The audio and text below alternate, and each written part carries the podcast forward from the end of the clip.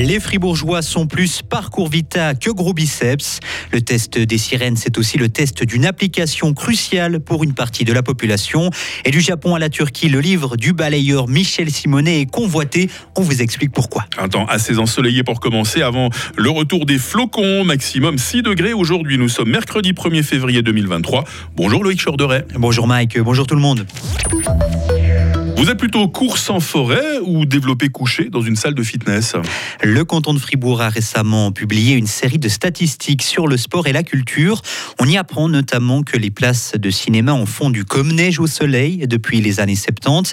À l'époque, on comptait 29 places de cinéma pour 1000 habitants. En 2020, ce chiffre tombe à 9. Sport et culture dans le canton, décryptage avec Vincent Douce. La culture représente 3,3% des emplois dans le canton de Fribourg. C'est en dessous de la moyenne nationale. Fribourg se classe 14e parmi les cantons suisses, loin derrière les centres urbains qui dominent cette liste, Bâle, Zurich et Genève. L'importance de l'urbanisation se retrouve aussi au sein même du canton de Fribourg. C'est dans le district de la Sarine que les infrastructures pour la culture et les loisirs sont les plus importantes. Le district concentre près de 50% des bâtiments dédiés à la culture. Fribourg aime courir, mais pas le faire sur un tapis de course dans un fitness. Avec 32 parcours parcours Vita enregistré dans le canton. Fribourg fait partie des bons élèves du pays. Par contre, avec ses 43 fitness, Fribourg se retrouve au 20e rang national. Et sachez que les principales branches du secteur culturel sont dans le canton de Fribourg, l'architecture, le livret la presse et les arts visuels. Les sirènes retentiront cet après-midi en Suisse. Il y en a 5000 fixes, 2000 mobiles, mais vous vous êtes peut-être déjà posé cette question, comment les sourds et les malentendants sont-ils alertés en cas de besoin? Réponse par le biais de l'application Alerte Suisse qui sera aussi testée cet après-midi. Cette application existe depuis 2015. Elle est utilisée aujourd'hui par près de 2 millions de personnes et elle a beaucoup amélioré l'accès des malentendants et des sourds aux informations importantes. Écoutez Harry Wittstum, directeur de la Fédération suisse des sourds. Avec Alerte Suisse, les informations qui viennent, c'est par euh, les réflexes de lumière, c'est par la vibration et c'est pour les textes. Et ça, ça donne quand même un accès aux personnes sourdes qui n'étaient pas là euh, il y a quelques années. Mais il faut avoir un attel. Mais il faut avoir un attel, justement, oui. Mais pour nous, c'est vraiment un, justement un pas dans la bonne direction parce qu'il n'y avait pas du tout un accès. Et avec euh, Alerte Suisse, on a déjà un peu plus d'accès aux informations très importantes pour les personnes euh, sourdes. La solution idéale serait qu'en plus de cette application, il y ait un accès sur le site de la Confédération en langue des signes pour garantir que 100% des sourds et des malentendants aient bien reçu les informations importantes. Une rose et un balai peut être bientôt traduit en anglais, Loïc. C'est une aventure un peu folle que vit le célèbre cantonnier fribourgeois Michel Simonet.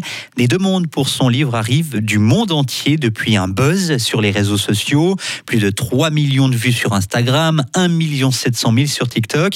C'est le photographe fribourgeois David Nestola qui a publié une vidéo du balayeur devenu viral Écoutez euh, Charlie Veutet, président des éditions Fin de siècle, l'éditeur du livre Une rose et un balai. Pour moi, le plus étonnant, c'est quand même la Turquie qui s'intéresse et le Japon. C'est quand même pas courant qu'un éditeur roman reçoive euh, des propositions spontanées pour une édition en Turquie et au Japon. C'est ça qui m'a vraiment euh, amusé, étonné. Après, ben, j'étais tout à fait étonné de recevoir, je peux essayer de voir encore une fois, là je suis devant mon mail, mais voilà, je reçois une commande de Belfast, par exemple, euh, ce qui est tout à fait inhabituel pour un éditeur euh, situé à Fribourg comme moi, de Brooklyn aussi. Donc c'est tout à coup le monde entier qui s'intéresse. Ben, vous voyez, on, des fois critique avec les réseaux sociaux en opposant le papier et le digital. Ben, les deux choses fonctionnent assez bien ensemble, manifestement. Pour l'instant, l'éditeur fribourgeois annonce être en rupture de stock de la version papier de Une rose et un balai, un ouvrage paru en 2017. Plus de fric pour le service public. Près de 5000 employés de l'État ont manifesté hier à Lausanne. Ils ont réclamé une augmentation des salaires et l'ouverture rapide de négociations. Une journée de grève a aussi été organisée hier. Les milieux de l'éducation, de la santé ou encore de la police y ont pris part.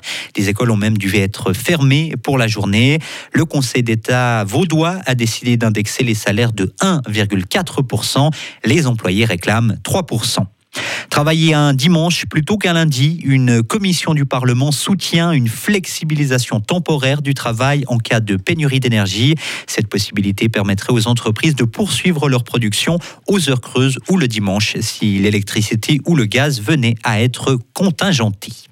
Amazon condamné aux États-Unis pour ne pas avoir respecté le droit de ses employés.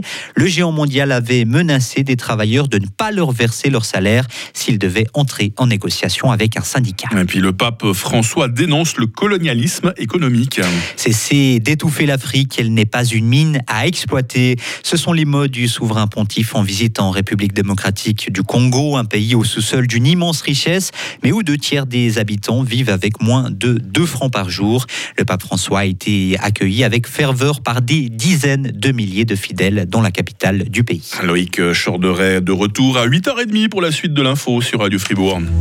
Retrouvez toute l'info sur frappe et frappe.ch.